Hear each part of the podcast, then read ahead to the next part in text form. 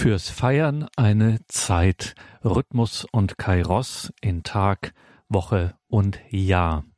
So heißt ein Buch des Benediktiners Frater Gregor Baumhof. Und in dieses Buch schauen wir heute in dieser Sendung. Mein Name ist Gregor Dornis. Schön, dass Sie jetzt hier mit dabei sind. Bereits im Oktober haben wir Vater Gregor Baumhof gehört mit einer Hinführung zu seinen grundlegenden Gedanken in diesem Buch fürs Feiern eine Zeit. Gedanken, Beobachtungen, die man viel zu selten hört, die man sich viel zu selten klar macht. Und das ist gerade in diesen unseren Tagen jetzt von besonderer Bedeutung. Es klingt ja das Kirchenjahr aus in diesen Tagen. Mit dem ersten Advent am kommenden Sonntag beginnt dann das neue Kirchenjahr. Aber mal ganz ehrlich, wer von uns weiß eigentlich, warum es diesen kirchlichen Jahresrhythmus gibt und wie der eigentlich zustande kommt? Ganz ehrlich, macht der Moderator auch überhaupt keine Ausnahme. Den meisten von uns ist die ganze kosmische und christliche Bedeutung liturgischer Zeiten, wie sie zusammenhängen, ist uns unbekannt. Und da, genau da setzt der Benediktiner Frater Gregor Baumhof an. Er ist Leiter des Münchner Hauses für Gregorianik.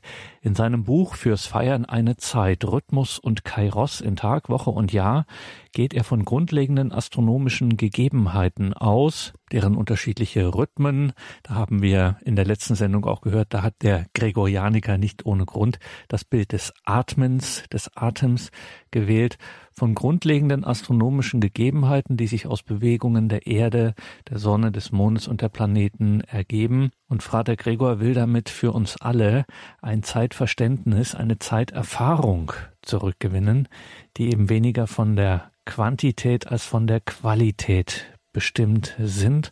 Und das genau ist dann der Übergang zu einer an der Schöpfungsordnung orientierten Kultur des Feierns für ein neues und stabiles Fundament. Deswegen der Titel fürs Feiern eine Zeit, Rhythmus und Kairos in Tag, Woche und Jahr hören wir heute in einem zweiten Teil Frater Gregor Baumhof. Im ersten Teil meines Vortrages habe ich ausführlich den Begriff des Rhythmus behandelt, den Wochenrhythmus als eine zentrale Gestalt unserer Zeiterfahrung dargestellt und unter besonderer Berücksichtigung des ersten Tages des Sonntags und des letzten Tages des Sabbats ausgeführt.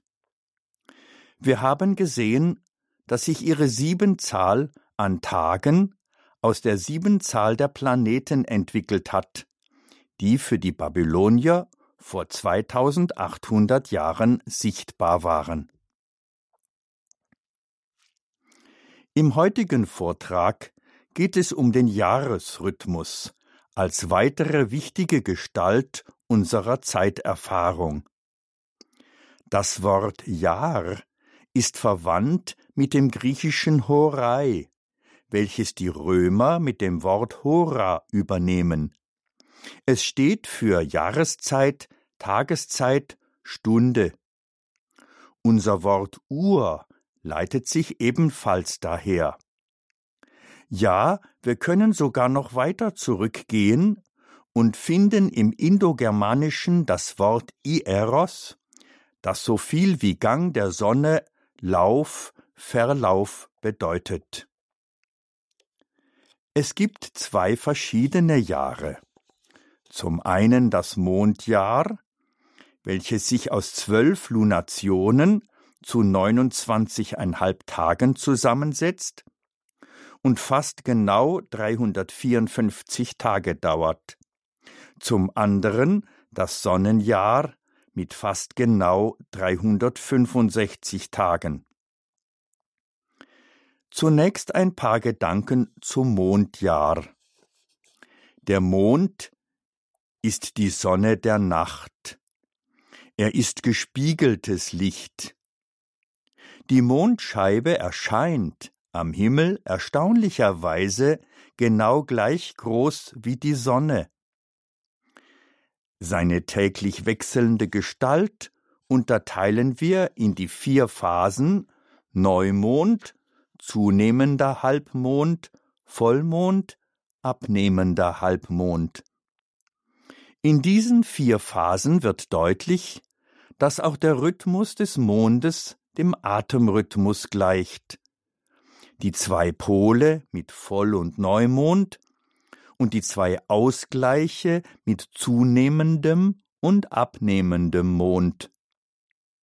Für Juden und Muslime ist dieses Mondjahr immer noch maßgebend für ihre Feierzeiten. So feiern die Juden das auch für uns wegen des Osterfestes wichtige Pessach am Vollmondtag des Frühlingsmonats Nisan. Wir werden darauf zurückkommen, wenn wir uns den Termin von Ostern näher anschauen. Das Sonnenjahr hat seinen Namen von der Sonne, da sie die Quelle allen Lebens auf der Erde ist. Alle Hochkulturen haben das gewusst und haben ihr besondere Verehrung entgegengebracht. Durch die Schrägstellung der Erdachse ändert die Sonne übers Jahr hinweg, von der Erde aus gesehen, ihre Auf- und Untergangsorte und zeitigt unterschiedlich große Tagesbögen. Beispielsweise werden ab dem 21. Juni die Tagesbögen wieder kürzer. Die Sonne steht am Mittag immer weiter südlicher und scheint nur schräg auf die Erde. Beides führt dazu, dass es kälter wird. Auch ihre Bewegung lässt sich in vier Abschnitte unterteilen, die wir Jahreszeiten nennen. Auch diese vier Abschnitte folgen dem Gesetz des Atems. Winter- und Sommersonnenwende am 21. Juni beziehungsweise am 21. oder 22. Dezember mit dem kürzesten und längsten Tagesbogen sind die Umkehrpole. Die Tag- und Nachtgleichen am 20. oder 21. März und am 22. oder 23. September sind ihre Ausgleiche. Der Atemzug der Sonne dauert also ein Jahr und so atmet sie seit unvordenklichen Zeiten. Um dieses Atmen genauer zu beobachten, baute man Observatorien. Sie kennen alle das bedeutendste dieser Art mit den Steinkreisen von Stonehenge.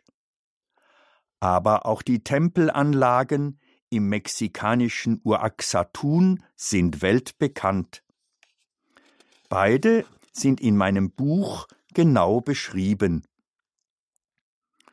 Übrigens ist es nicht uninteressant, dass der Aachener Kaiserdom auch so ein Observatorium ist und sogar quasi eine Nachbildung von Stonehenge, denn in sein Oktogon passen die zwei Steinkreise maßstabgetreu hinein.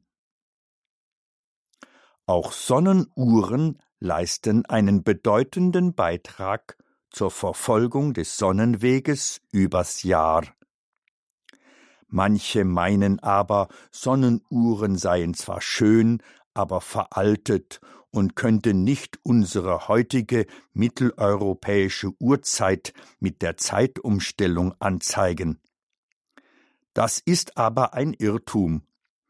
Ich habe selbst eine Sonnenuhr in meinem Heimatkloster Niederalteich entworfen, die genau dies auch kann.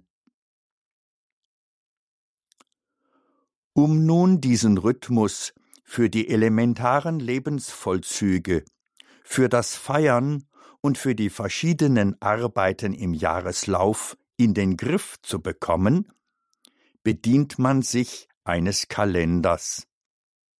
Er versucht, die Einheit des Jahres, die Zwölfzahl der Monate und die Vielheit der Wochen und Tage abzubilden. Sie kennen aber auch alle daneben der Monatseinteilung mit unterschiedlich langen Monaten die Einteilung in die zwölf Felder, die nach dem Tierkreis benannt sind.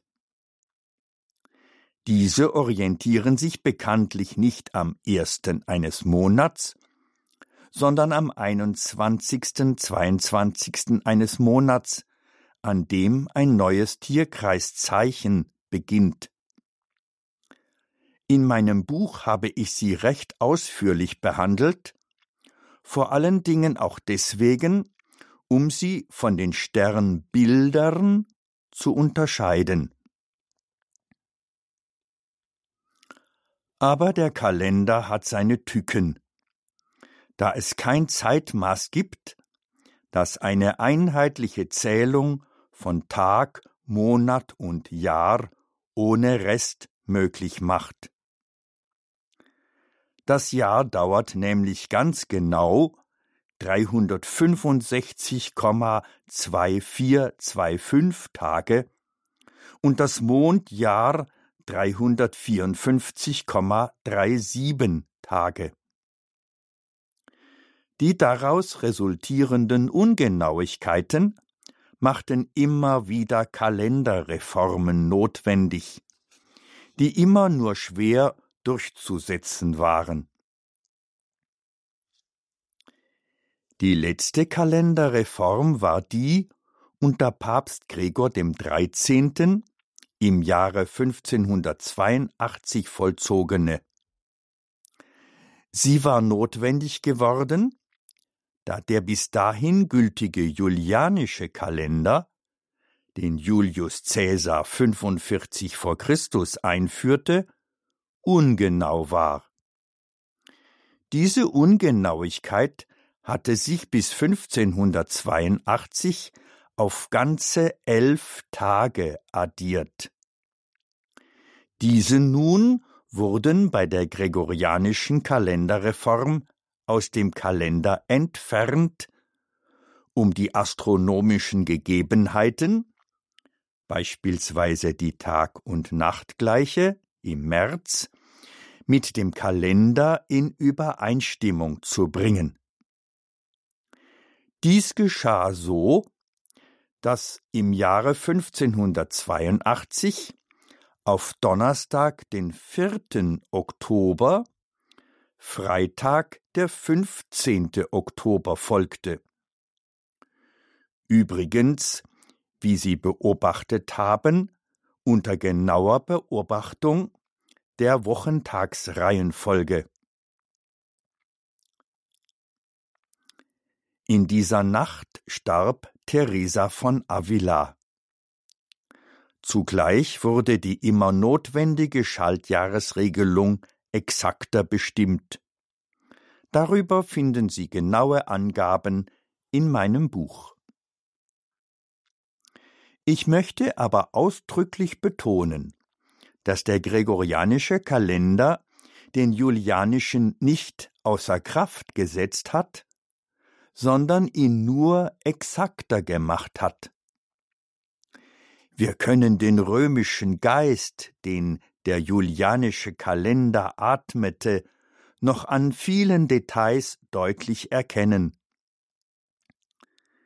Die damals alle vier Jahre notwendige Einfügung eines Schalttages vollzogen die Römer im letzten Monat ihres Jahres.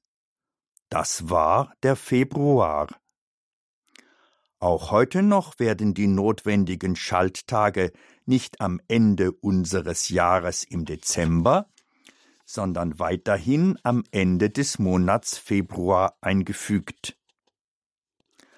Auch die unterschiedliche Länge der einzelnen Monate mit 30 oder 31 Tagen leiten sich vom julianischen Kalender ab. Aber der gregorianische Kalender musste um seine Anerkennung kämpfen. Die Protestanten übernahmen ihn erst 1700, andere Länder noch später.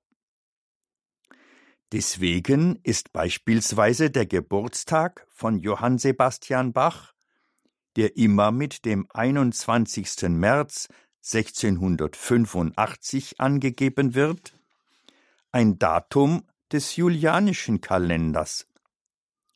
Nach dem reformierten Kalender ist es der 31. März. Aber bis heute sind viele nicht mit dem gregorianischen Kalender einverstanden. Dem Wirtschafts- und Sozialrat der Vereinten Nationen liegen 500 Verbesserungsvorschläge vor. Aber er hält sich bisher erstaunlich tapfer. Übrigens weltweit. Weil er meiner Ansicht nach durch den Zusammenklang der wichtigsten Grundrhythmen des Menschen auf weiteste Sicht weisheitsvoll geordnet und deshalb auch sozialhygienisch heilsam ist. Die französische Revolution hatte einen eigenen Kalender eingeführt, der allerdings schon nach zehn Jahren wieder abgeschafft wurde. Nachdem wir nun die natürlichen Rhythmen etwas näher betrachtet haben, möchte ich mit Ihnen die aus ihnen wachsenden Festtage und Festzeiten genauer betrachten. Sie sind in diesen natürlichen Rhythmen eingebunden und deswegen auch gesund. Das liturgische Jahr.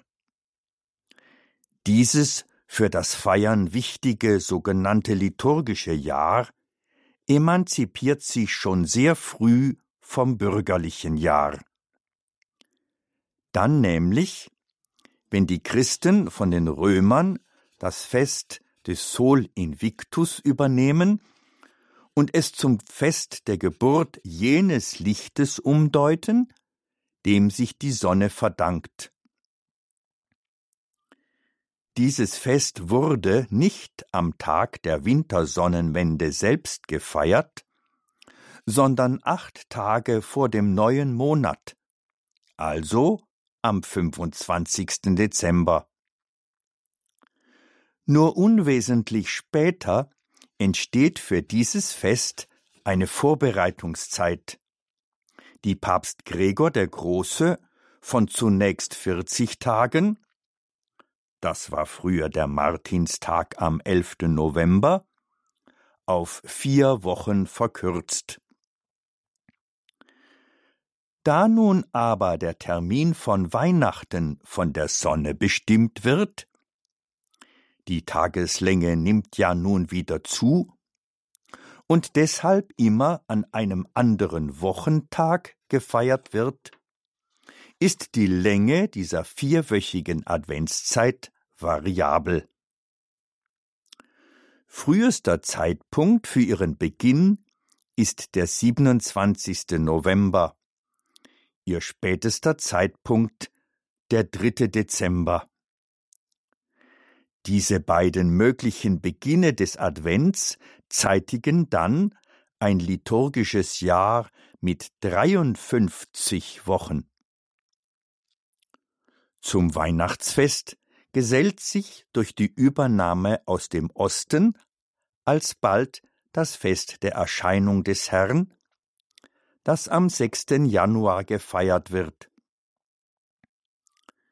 Zwischen dem 25. Dezember und dem 6. Januar liegen genau elf Tage bzw. zwölf Nächte, die sogenannten Rauhnächte.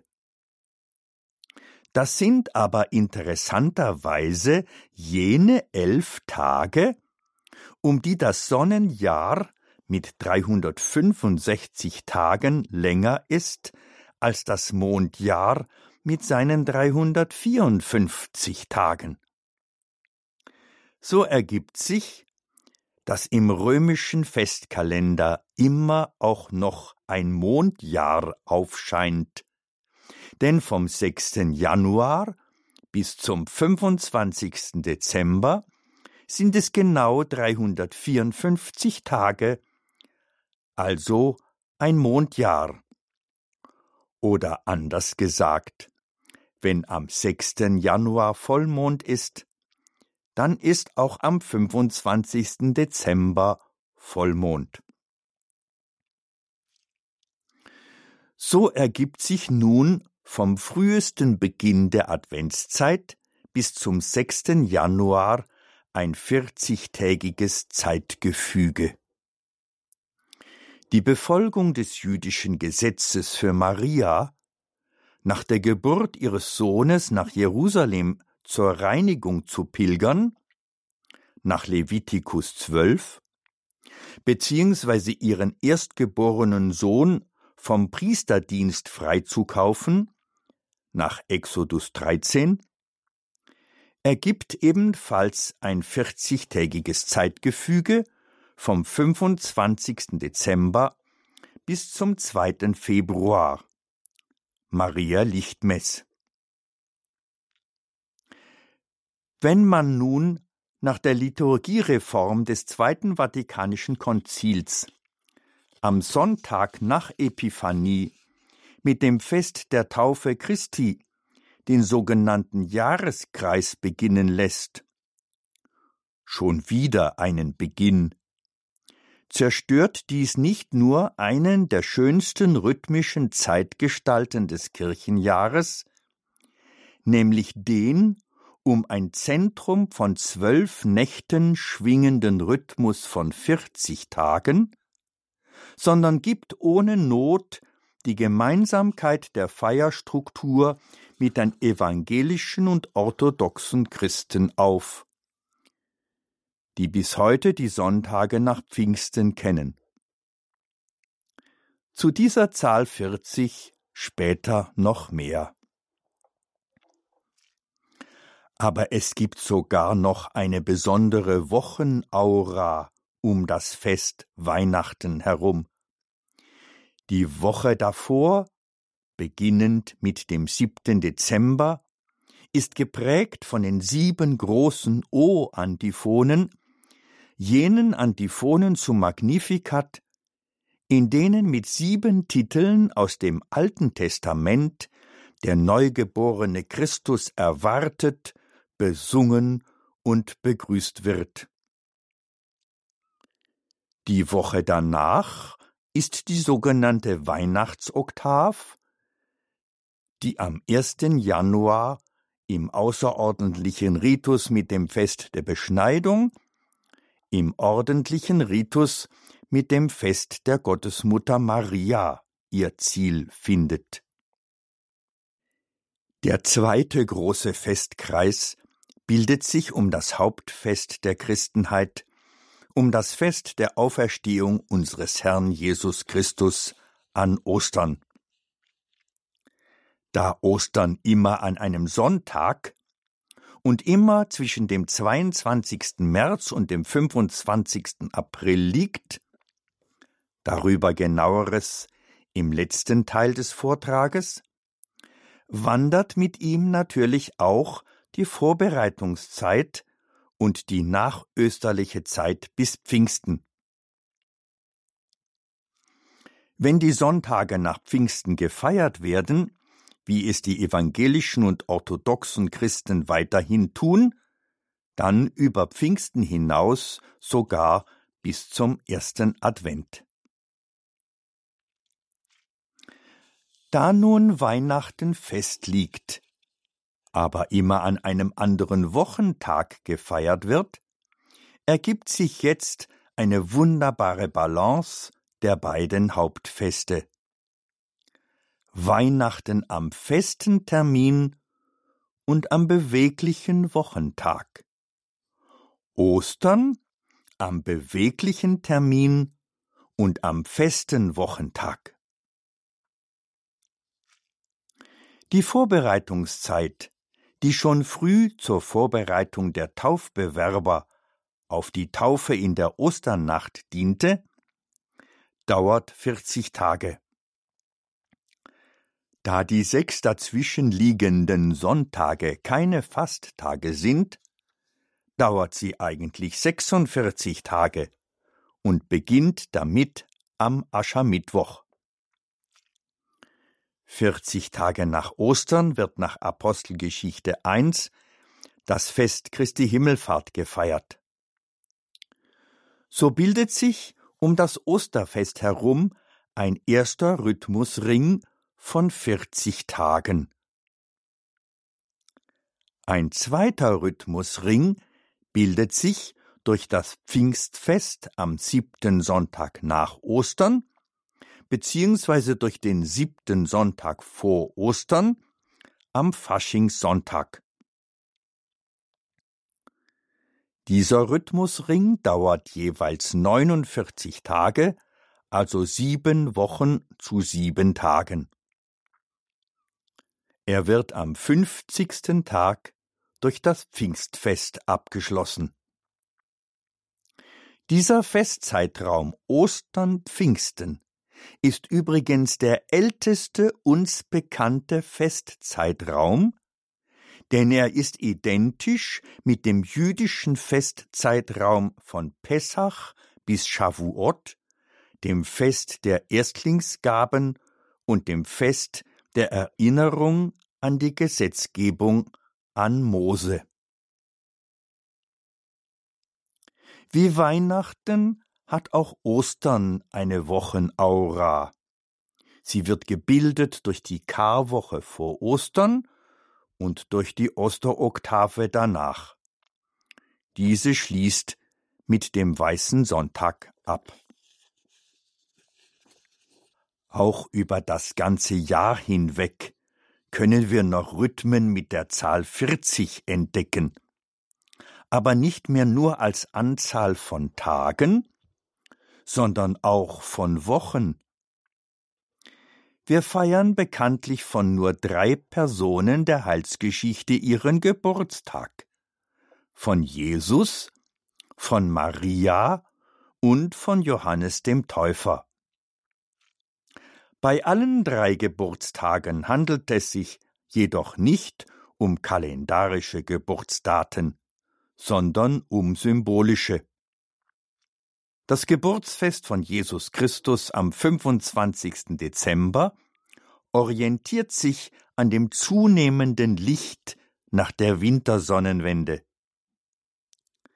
Das Geburtsfest des heiligen Johannes, des Vorläufers, orientiert sich an diesem Termin. Es liegt am 24. Juni.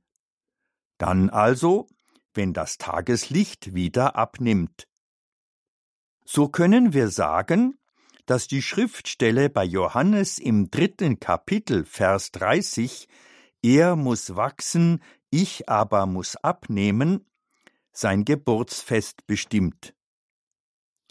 Es ist also auf gewisse Weise das Gegenfest zu Weihnachten.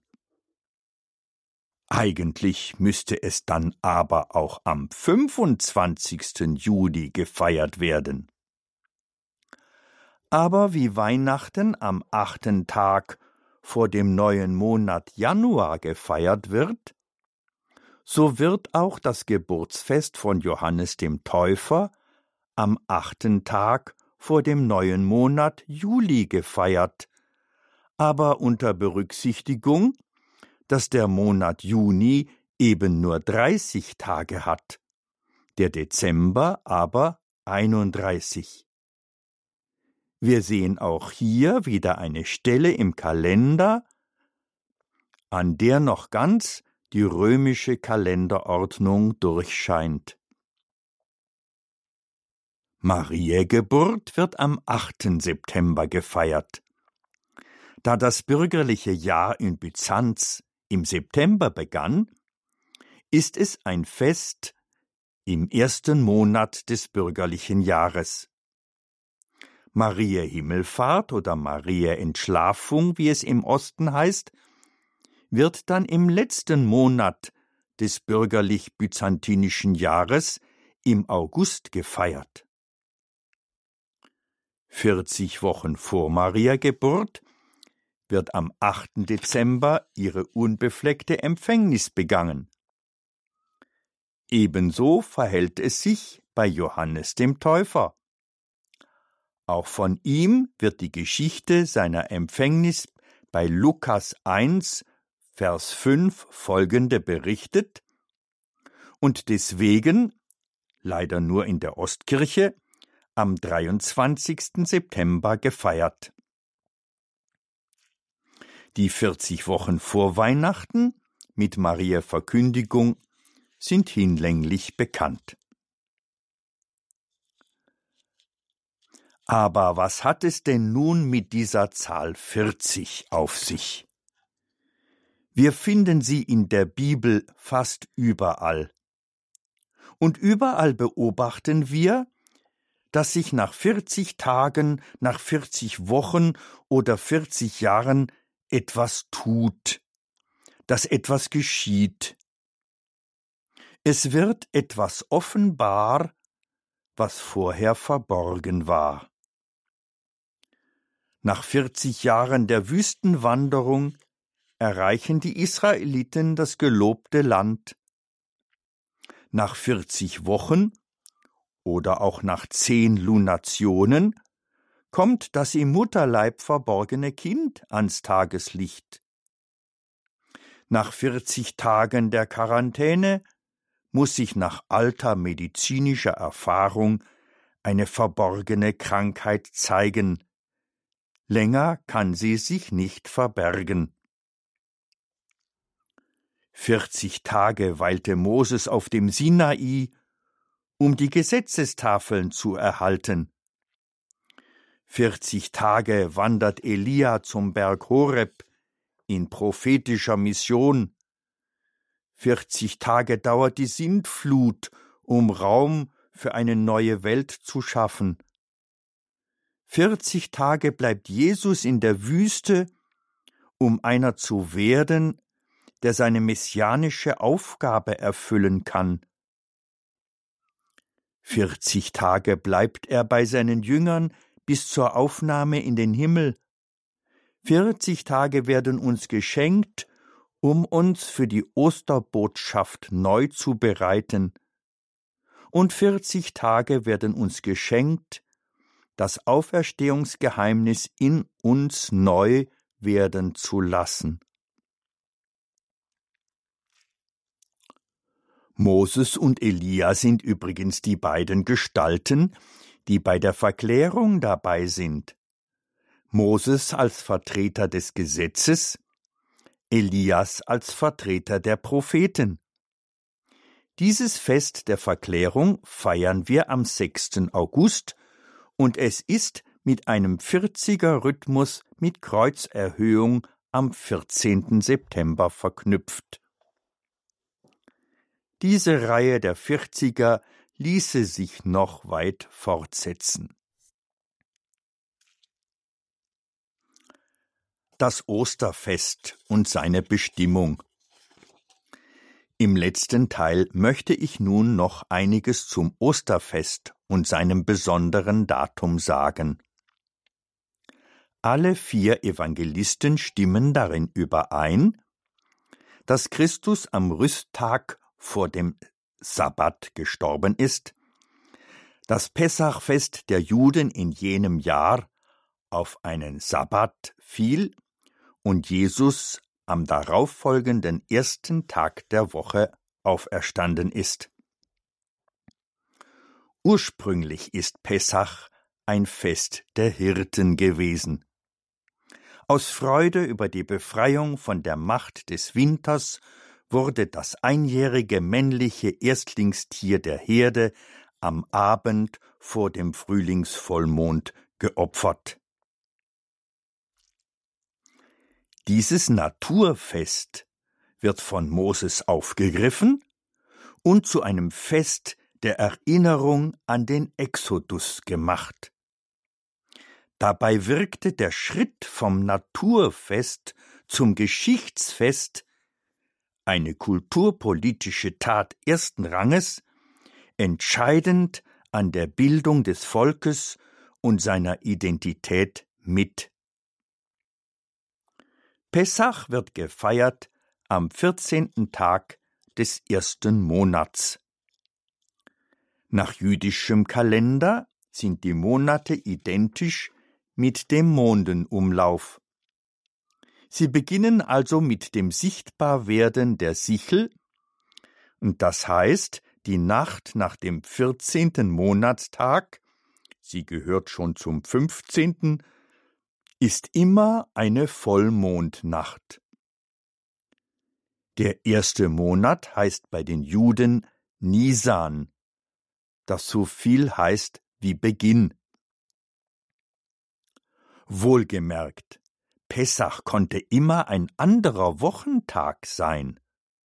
Da die Sieben-Tage-Woche mit den 29,5 Tagen des Mondmonats nicht übereinstimmt. Wenn nun für die Christen und ihre Osterfeier auch der Frühlingsvollmond wichtig ist, dann kommt darin auch eine Verbundenheit zum jüdischen Pessach zum Ausdruck. Für das zu lösende Problem, wie zum jährlichen Gedächtnis von Tod und Auferstehung Jesu, der mondorientierte Frühlingsmonat Nisan so in den Sonnenkalender zu übertragen ist, dass auch das Mondalter Vollmond und der Wochentag Sonntag übereinstimmen, machte das Konzil von Nicäa 325 den bis heute gültigen Vorschlag, Ostern auf den Sonntag nach dem Frühlingsvollmond zu legen. Den Frühlingsbeginn bestimmte Nicäa auf den 21. März. Mit dieser Festlegung war sowohl der Einbeziehung des Kosmos durch die Stellung von Sonne und Mond und Erde, wie auch der Einbeziehung der Auferstehung durch die Feier am Sonntag Genüge getan. Eigentlich wären damit alle Probleme gelöst. Dem ist aber leider nicht so. Zum einen halten vor allen Dingen einige östliche Kirchen liturgisch weiter am julianischen Kalender fest. Zum anderen wird dieses Datum bis heute nicht astronomisch berechnet, sondern sogenannt zyklisch. Vor allem diese zweite Feststellung ist aus dem allgemeinen Bewusstsein leider völlig verschwunden. Was heißt das zyklisch? Schon früh wurde von Astronomen entdeckt, dass nach jeweils 19 Jahren Frühlingsbeginn, ein Jahresdatum, und Neumond ein Monddatum wieder zusammentreffen. Mond und Sonne also wieder die gleiche Stellung einnehmen. Wenn also beispielsweise am 1. Januar mit Neumond ein neuer Mondmonat beginnt, dann geschieht dies nach 19 Jahren wieder. Außerdem fanden sie, dass in einem Sonnenzyklus von 28 Jahren alle Daten wieder auf denselben Wochentag fallen. Also nach 28 Jahren beispielsweise der 1. Januar wieder ein Sonntag ist. Es gibt also auch einen Zyklus zwischen Jahr und Woche. Aus dieser Stellung können alle anderen Daten mit ihren Wochentagen berechnet werden. So gibt es also Übereinstimmungen bei den verschiedenen Rhythmen von Sonne, Mond und Wochentagen. Jetzt können Listen und Tabellen, sogenannte Ostertafeln, aufgestellt werden, in denen weit im Voraus der Ostertermin verzeichnet ist. Diese Ostertafeln waren früher Bestandteil auch des Messbuches. Allerdings kann es geschehen, dass die astronomische Berechnung nicht mit der zyklischen übereinstimmt, da die Astronomie auch einen Frühlingsbeginn am 20. März kennt.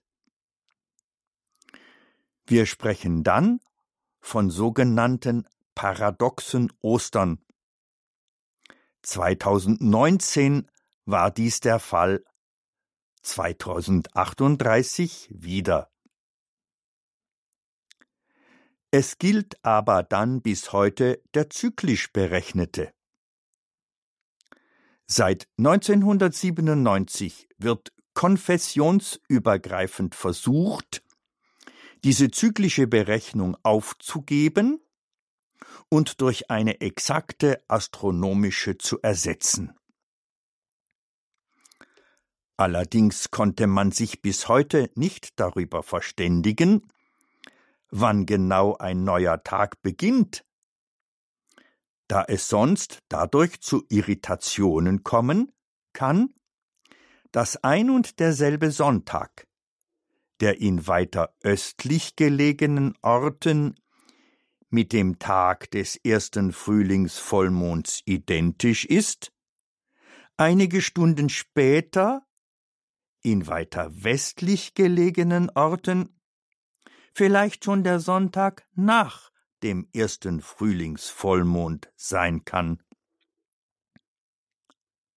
Es gibt deswegen Vorschläge, als entscheidenden Meridian nicht den von Greenwich zu nehmen, sondern den Meridian von Jerusalem als dem Ort des an Ostern gefeierten Geschehens.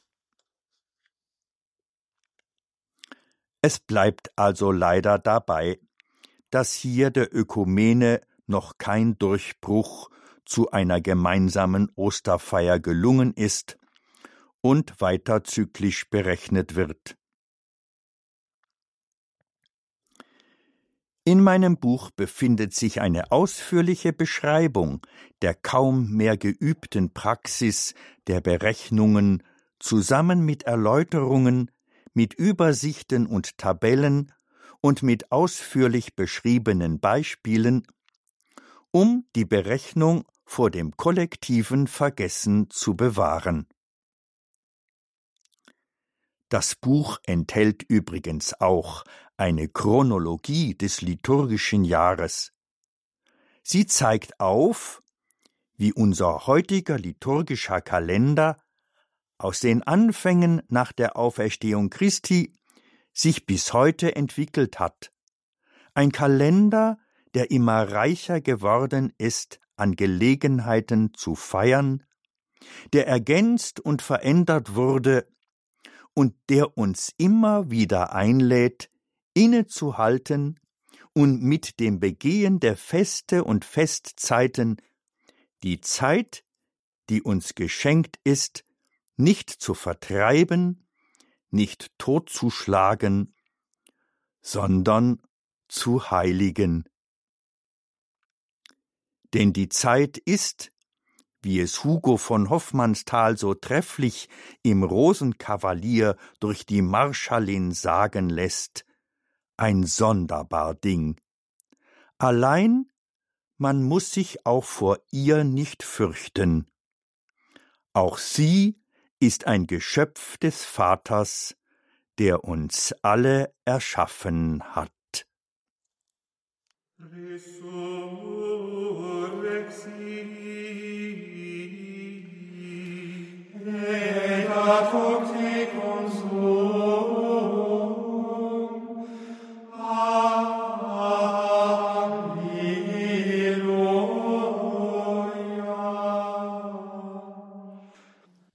gregorianische Klänge heute wieder an diesem Abend mit Frater Gregor Baumhof, dem Leiter des Münchner Hauses für Gregorianik.